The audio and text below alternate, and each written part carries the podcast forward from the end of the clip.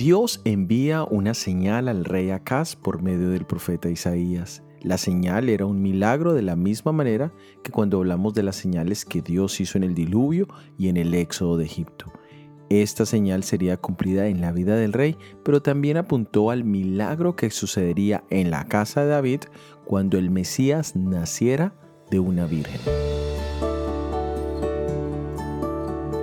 En el Evangelio de San Lucas capítulo 1 versículo 35 leemos, Respondiendo el ángel le dijo, El Espíritu Santo vendrá sobre ti, y el poder del Altísimo te cubrirá con su sombra, por lo cual también el santo ser que nacerá será llamado Hijo de Dios.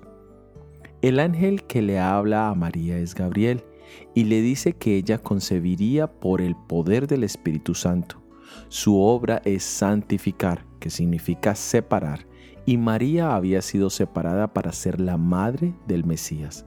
La formación de todo bebé es un misterio en la naturaleza.